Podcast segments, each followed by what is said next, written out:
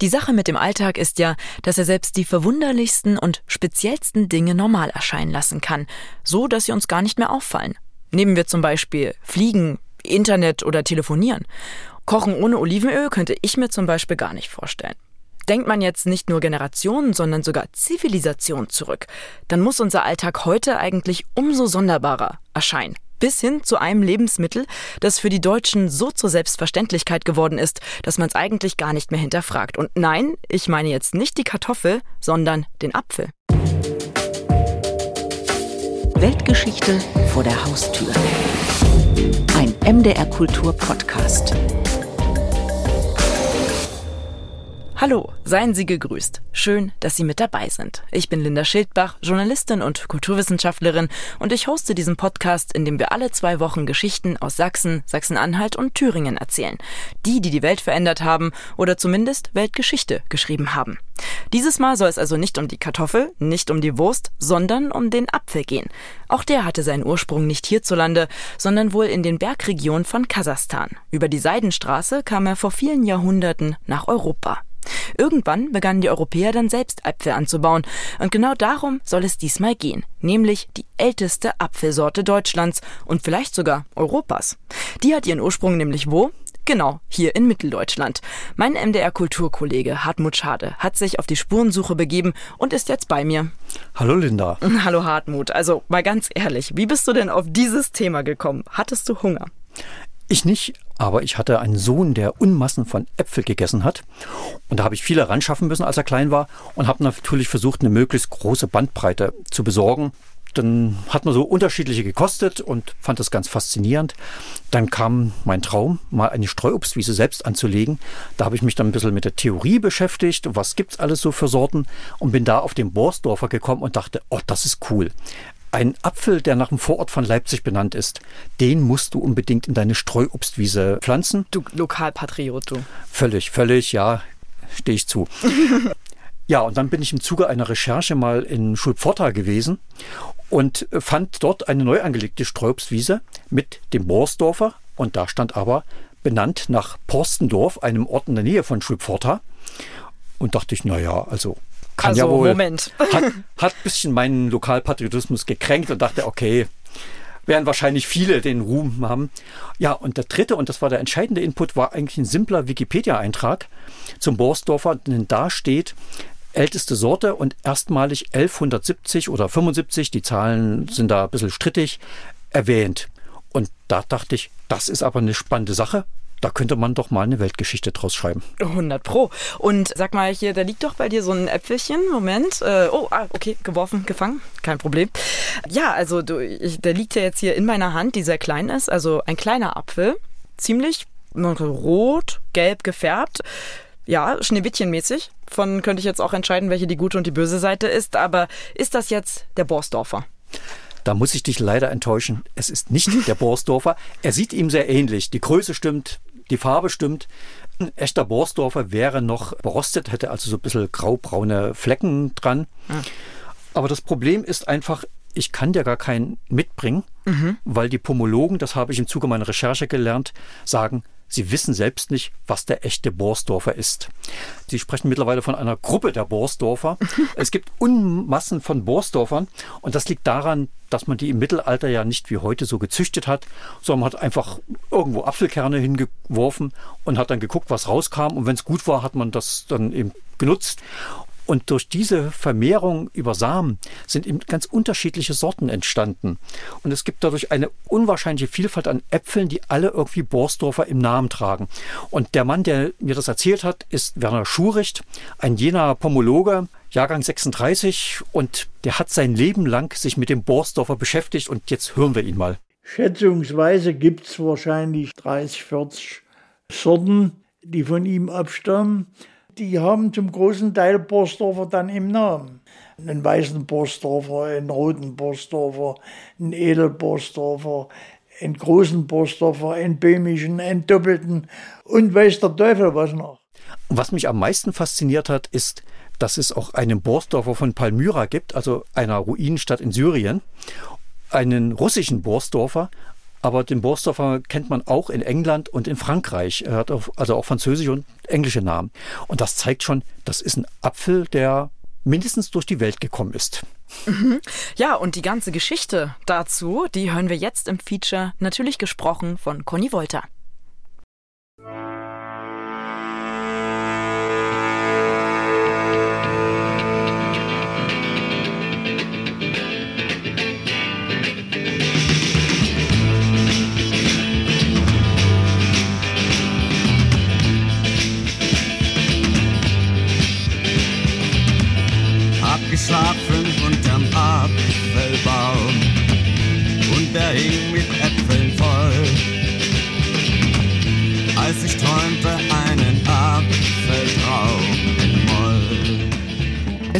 Kein Zufall sein, dass ausgerechnet ein Lied über einen Apfelbaum der größte ostdeutsche Rockhit ist.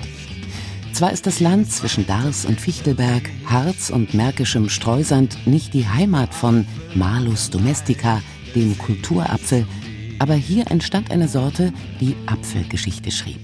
Der Borsdorfer, auch Edelborsdorfer genannt. Borsdorfer Gold, Borsdorfer Nobile, Borsdorfer Renette, Borsdorfskoje Plagerodneue, Deutscher Marschansker, Edler Winterborsdorfer, King Äpple, King George III. 28 Synonyme des Borsdorfers zählt Werner Schuricht auf. Der 86-Jährige ist studierter Obstbauer.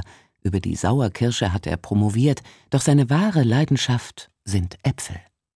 Erst im vergangenen Jahr hat er alle Apfelsorten der deutschen Genbank Obst bestimmt. Lavandtaler Maschansker, Leipziger Renette, Maschansker, Messange, Masanchi, Masanchi Alma. Die Liste mit den 28 Synonymen hat er einem dicken roten Aktenordner entnommen.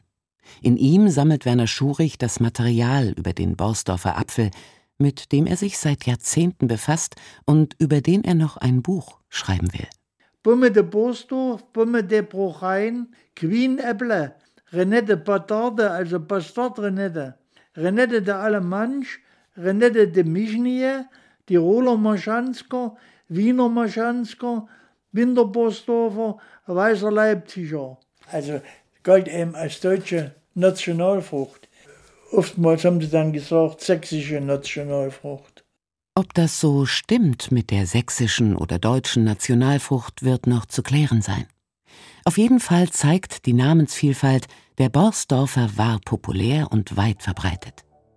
Doch warum ausgerechnet der Borsdorfer und wie kommt diese Pflanze aus der Gattung der Rosengewächse nach Mitteldeutschland? In meinem kleinen Apfel, da sieht es lustig aus. Es sind darin fünf Stübchen, grad wie in einem. Begonnen hat alles vor 60 Millionen Jahren in den chinesischen Tien Shan Bergen, im usbekischen Ferganatal und den kalten Bergregionen Kirgisiens und Kasachstans.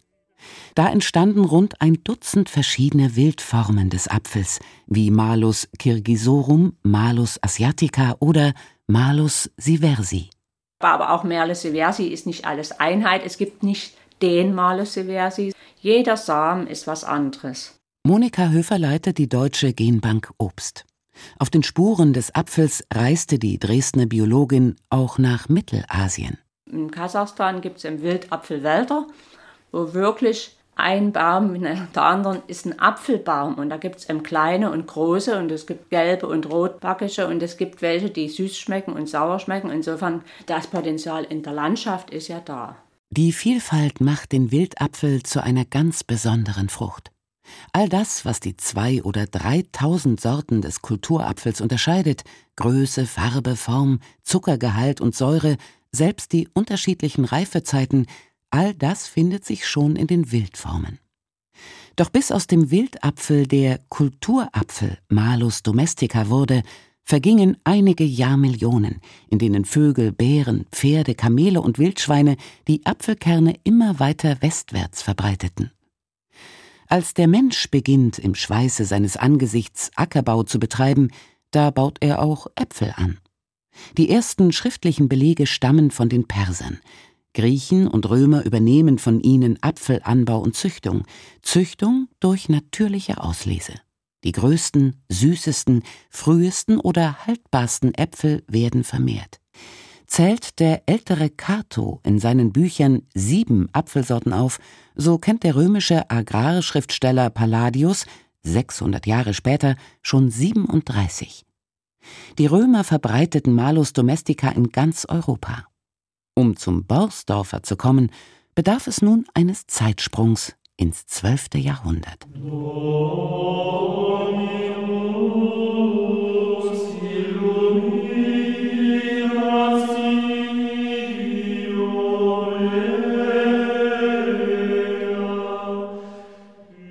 Das römische Imperium ist Geschichte. Was Europa noch verbindet, ist die Kirche. Die ist gerade in einer Krise, aus der sie der neue Orden der Zisterzienser befreien will. Zum Selbstverständnis der Zisterzienser gehört, von ihrer eigenen Hände Arbeit zu leben, nicht von Pfründen und Abgaben.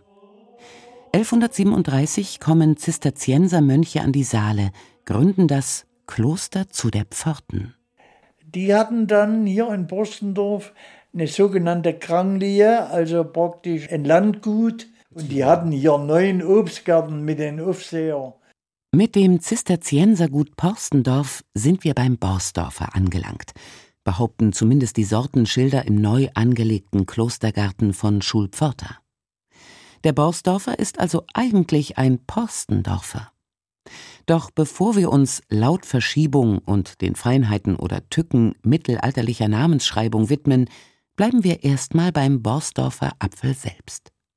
Den haben die Mönche nicht aus Frankreich mitgebracht, ist Werner Schuricht überzeugt.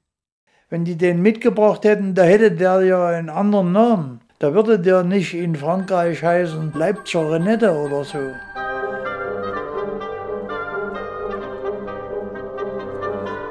Also ist er hier entstanden. Vater und Mutter sind unbekannt. Eine zufällige Kombination, wie sie in der Natur immer wieder vorkommt. In dem Falle eine selten glückliche Fügung vieler positiver Eigenschaften, meint Werner Schuricht. Mittelgroße, rundliche Äpfel, etwas abgeflacht und geschmacklich gut. Die hatten ein günstiges Zuckersäureverhältnis, feinzellig, abknackend, haltbar bis März. Also in der Jugend ist er langsam gewachsen und hat erst mit 10, 15 Jahren angefangen zu tragen. Allerdings wenn er dann im Alter getragen hat, hat er natürlich reich getragen und war als Sorte sehr vital. Der wurde also über 100 Jahre alt und hatte den Vorteil, dass er Spätblüher war. Da wurde also durch Frühjahrsfroste in die Blüte nicht geschädigt. Ein großer Apfelbaum, der Krankheiten widersteht, wenig Schnitt erfordert, reich trägt und dessen Früchte lange lagerbar sind, in Zeiten, da Winters oft Schmalhans Küchenmeister ist, kommt ein solcher Baum fast der eierlegenden Wollmilchsau gleich. Man kann seine Äpfel dörren, Most oder Apfelwein aus ihnen gewinnen, Himmel und Erde kochen oder einen Apfelkuchen backen. In alten Kochbüchern steht ja immer, man nehme einen Borsdorfer. Der Borsdorfer war so verbreitet, das war praktisch der Apfel schlechthin damals. Der Borsdorfer beginnt einen einmaligen Siegeszug durch die Kloster und Bauerngärten. Die Bäuerleins, die wollten ja Bäume anziehen. Und dann haben die von den Äpfeln, die es gab, dazu gehörte eben vor allen Dingen der Borsdorfer, von dem gewannen sie praktisch bei der Ernte Samen. Und die haben sie dann ausgesät. In jedem Stübchen wohnen zwei Kernchen schwarz und fein, die liegen drin und träumen vom lieben Sonnenschein. Und wenn die Sorte gut war, dann wurde sie beibehalten. Und auf diese Art und Weise entstanden also viele Sorten eigentlich aus dem Borsdorfer. Und die haben zum großen Teil Borsdorfer dann im Namen. Also es gab praktisch 20 verschiedene Borsdorfer. Einen weißen Borsdorfer, einen roten Borsdorfer, einen Edelborsdorfer, einen großen Borsdorfer, einen böhmischen, einen doppelten und weiß der Teufel was noch. Zur Unterscheidung wird der ursprüngliche Borsdorfer nun Edelborsdorfer genannt. Der Name Borsdorfer weist sich als Erfolgsgarant, ein Qualitätsversprechen, auf das bald auch andere aufspringen. In ganz Europa bekommen Apfelsorten, auch wenn sie gar nicht vom Borsdorfer abstammen, ein Borsdorf in den Namen. Also Borsdorfer aus Bessarabien, Borsdorfer als Palmyra, Grüner Borsdorfer, Manninger Zwiebelborsdorfer, Nikita Winterborsdorfer, Odenwälder Borsdorfer, Rudolfs Zwiebelborsdorfer, Schwarzer Borsdorfer, Zulinger Borsdorfer, Süßer Borsdorfer, Weißer Borsdorfer, Welcher Borsdorfer. Also daran merken Sie schon, das ist zum Teil Marketing gewesen. Wenn der Borsdorfer einen Namen hat, haben alle gedacht, na, da muss es was Gutes sein. Das hat natürlich nie jemand bekannt gegeben oder so äh, schriftlich niedergelegt. Aber das ist mit Sicherheit so. Der Borsdorfer ist zum Synonym für Apfel geworden. Nur welches Borsdorf ist das Apfelnamensgebende? Das Porstendorf bei Pforta, das Borsdorf bei Leipzig oder das Hessische?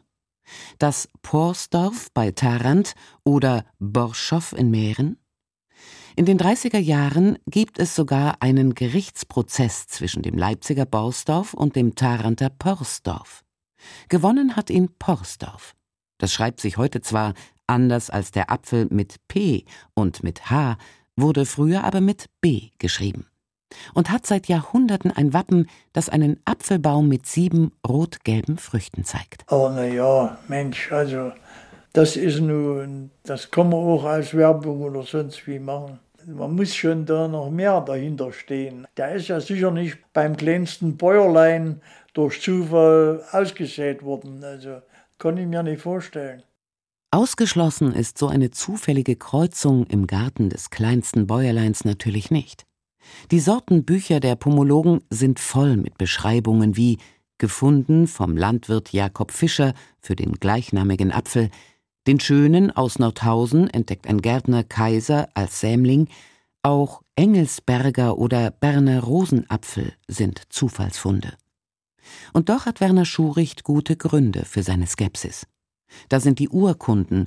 1170 oder 1175 lässt der Abt Florentinus, Reiser vom Borsdorfer Apfel, in das Tochterkloster Leuben in Schlesien bringen.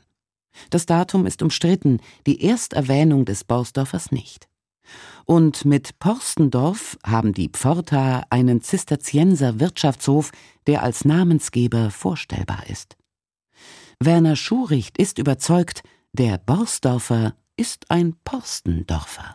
Der Borsdorfer hieß dann immer Apfel aus Porto in Bohlen. Ja, es lässt sich keine Rückführung auf Borsdorf bei daran begründen. Doch auch Porsdorf kann mit einem Zisterzienserkloster in der Nachbarschaft punkten, Altzeller, ebenfalls eine Pforta-Tochtergründung und für einige Jahrhunderte die Begräbnisstätte der Wettiner. Und mag man auch im schlesischen Leuben vom Apfel aus Porta gesprochen haben, populärer sind andere Synonyme des Borsdorfers geworden. Lavandaler Maschansker, Maschansker, Mesanch, Masanchi, Masanchi Alma, Maschansker, Mischenze. Mischenske Jabelko, meißnischer Apfel, nennen die Böhmen die wohlschmeckende Frucht. Verballhornt wird daraus Marschansker, der Name, unter dem viele Borsdorfer Sorten in Österreich bekannt sind. Als Beweis, dass der Borsdorfer seinen Namen vom Taranter Porsdorf bekommen hat, will Werner Schurich das nicht gelten lassen. Aber in Wirklichkeit ist es also meine tiefe Überzeugung, dass das nicht stimmt. Und ich will das mal noch veröffentlichen, aber ich brauche da mehr Zeit und noch ein bisschen Abstand innerlich. Und dann werde ich das begründen. Und noch eine Aufgabe wartet auf den 86-jährigen Pomologen. Den Edelborsdorfer, also den echten ursprünglichen Borsdorfer finden, als Baum. Die berühmteste und älteste deutsche oder gar mitteleuropäische Sorte, sie ist verschollen. Es war also eine typische Bauerngartensorte. Mit dem Aufkommen des Erwerbsobstbaus 1900 sank also die Bedeutung stark. Da waren also große Äpfel gefragt, die nicht so stark wuchsen und regelmäßig trugen und doch gut schmeckten. Und insofern ging die Sorte eigentlich verloren. Zwiebelborsdorfer, Tiroler Marschansker, Seebaer und Angelner Borsdorfer, der Münsterländer und der Dithmarsche Borsdorfer, sie alle haben überlebt. Nur nach dem Original, da fahnden die Pomologen noch. Den gibt es sicher noch, aber wir wissen nicht, wo er steht. Beziehungsweise, wenn wir den finden, wissen wir nicht, ob er es ist. Eine seltsame Aussage. Schließlich bieten Baumschulen den Edelborsdorfer an, als Hoch- und Halbstamm und auch als Busch. Und doch, der verkaufte Edelborsdorfer ist kein echter Borsdorfer. Nach dem Ersten Weltkrieg kam es zu einer Verwechslung mit dem Seebaer Borsdorfer und die Baumschulen verkauften fortan den Seebaer als Edelborsdorfer. Herausgekommen ist dies erst vor wenigen Jahren, als die Pomologen anfingen, genetische Fingerabdrücke für jeden Apfel zu erstellen. Wir lassen uns Blätter schicken und können dann genetische Analysen machen. Das heißt, wie so ein Fingerprint erstellt, wie wenn die Kriminalpolizei arbeitet, erstellt sie ein Fingerprint und dann braucht sie aber eine Datenbank dahinter. Sagt Monika Höfer, die Leiterin der Deutschen Genbank Obst. Und wie im Krimi kann der Täter nur überführt werden, wenn sein Fingerabdruck in einer Datenbank ist. Insofern kann es natürlich passieren, es werden hier Blätter gebracht und es ist eine Probe X, die finden wir aber in der Datenbank nicht, dann ist es eben was Neues. Ne? 1300 genetische Fingerabdrücke von Äpfeln hat Monika Höfer in der Datenbank. Durch die Genanalysen entdeckten die Pomologen, dass der Seebayer mit dem vermeintlichen Edelborsdorfer identisch ist und bescherte ihnen damit das Problem, nun den echten, den originalen Borsdorfer zu finden. Schon einige Male glaubte Werner Schuricht, ihn auf einer Streuobstwiese oder einer Genbanksammlung gefunden zu haben. Immer wieder enttäuscht ihn der Fingerprint. Und doch? Ja, die Hoffnung habe ich nicht aufgegeben, bloß es wird uns niemand sagen, das ist er. Das können wir nur selber festlegen. Also, dass wir sagen, das ist er, da stimmt im Gegensatz zu allen anderen zu 90, 95 Prozent mit den Beschreibungen überein. Die Pomologen müssen anhand der alten Beschreibungen und Zeichnungen neu definieren, welcher der vielen Borsdorfer Sorten denn nun der Edelborsdorfer ist. Und da gibt es einen neuen Favoriten.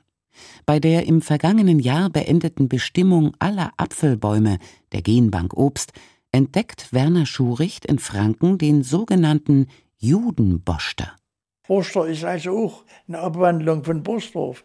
Den Judenborsdorfer, den haben wir also als wahrscheinlichsten Edelborsdorfer anerkannt, weil er eben am ehesten alle Eigenschaften der alten Beschreibung hat. Die Genanalysen zeigen zudem, der Judenboster ist vermutlich ein Vorfahr des Seebaer Borsdorfers und könnte der gesuchte Edelborsdorfer sein.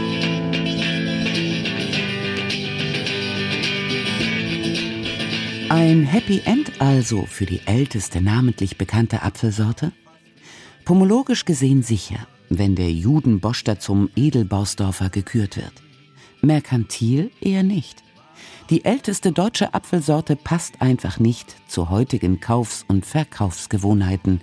Zu klein, nicht ansehnlich genug, zudem ungeeignet für moderne Handelspraktiken. Aber es sagt ja keiner, wie es in 20, 50 Jahren, 100 Jahren, was der Mensch dann für Anforderungen an einen Apfel stellt.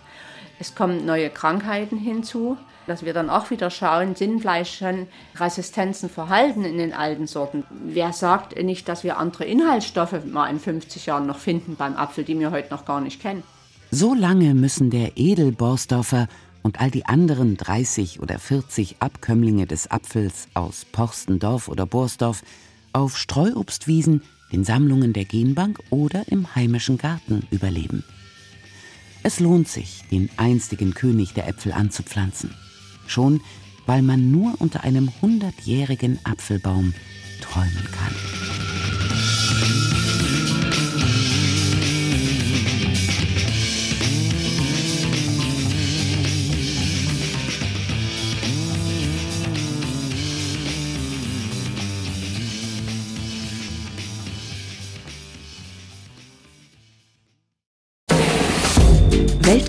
Weltgeschichte vor der Haustür. Ein MDR Kultur Podcast. Das Feature von Hartmut Schade über die wohl älteste, namentlich bekannte Apfelsorte. Obwohl das natürlich nicht ganz so einfach ist, wie wir jetzt gelernt haben. Ich gucke jetzt auf jeden Fall für eine Weile, glaube ich, ganz anders auf meine Obstschale. Weg aus dem Alltag, wieder zurück ins Besondere sind die Äpfel in meinen Blick gekommen. Apropos Hartmut, wie kann man denn jetzt eigentlich rauskriegen, ob es noch echte Borsdorfer gibt, weil in den Büchern, in der Literatur, da hat man ja eigentlich nur diese Schwarz-Weiß-Zeichnungen und Beschreibungen überliefert. Also die Pomologen haben die Hoffnung nicht aufgegeben. Sie suchen immer noch nach einem Original Borsdorfer. Und sie haben die Beschreibung, die sind ja sehr detailreich und sie haben Zeichnungen, Schnittzeichnungen durch den Apfel, die sind von einer unglaublichen Präzision. Und dann gibt es, um den wirklich echten zu finden, Wachsmodelle oder Pappmaché-Modelle. Die hat man im 19. Jahrhundert angefertigt. Originalgröße von den Äpfeln und die sind so präzise, also wenn die in deiner Obstschale hättest, ich würde behaupten, deine Gäste würden zugreifen, weil die, also zumindest beim Wachsmodell, weil die so echt und so schön knackig aussehen. Mm, und dann wird's lustig im Mund. dann wird's lustig im Mund. Und für mich war das sozusagen als Nebeneffekt meiner Recherche ganz spannend. Das Zentrum dieser Modellherstellung, zumindest bei Pappmaché-Modellen, war Mitteldeutschland und speziell Gotha. Da gab es eine große Fabrik, die die ganze Welt mit Pappmaché-Modellen versorgt hat. Also, also schon mal die nächste Geschichte von Weltgeschichte vor der Haustür, oder? Also das werde ich garantiert irgendwann aufgreifen. Wunderbar. Aber apropos in äh, Wachsäpfel beißen und Dekoration, da fällt mir eigentlich ein, dass früher gab es, also ganz, ganz früher, da wurden ja auch Ananas zum Beispiel verwendet als so Statussymbol und man hat sich die dann ausgeliehen, die Ananas, bei der Party hingestellt und war dann irgendwie der große Beeindrucker. Kann man sich das so auch vorstellen mit diesen tollen Äpfeln, äh, die da hergestellt wurden? Also die Frage, Linda, werde ich dir erst nach meiner Recherche definitiv beantworten können. Aber ich würde vermuten, nein. Das waren eher wirklich wissenschaftliche Modelle. Weil Apfel war auch im 19. Jahrhundert ein Grundnahrungsmittel. Ich kann mir nicht vorstellen, dass jemand sich Wachsmodelle hingelegt hat. Aber vielleicht liege ich falsch. Das werde ich dann wissen, wenn ich das alles recherchiert habe. Aber ich glaube einfach, das war kein Statussymbol. Das war für die Pomologen wahrscheinlich Statussymbol. Wunderbar. Wenn Sie jetzt noch weitere spannende Geschichten haben oder Ideen, die wir recherchieren sollten, dann schreiben Sie uns doch eine E-Mail an weltgeschichte.mdr.de und unseren Podcast mit älteren Folgen und auch dann neuen Geschichten können Sie hören auf mdrkultur.de, in der ARD Audiothek, auf Spotify und iTunes, also kurz überall da, wo es Podcasts gibt. Und wenn Ihnen das gefallen hat, was wir hier senden, dann geben Sie uns doch eine kleine hübsche Bewertung. Wir würden uns freuen. Und abonnieren Sie uns. In zwei Wochen gibt es dann die nächste Folge Weltgeschichte vor der Haustür. Machen Sie es gut.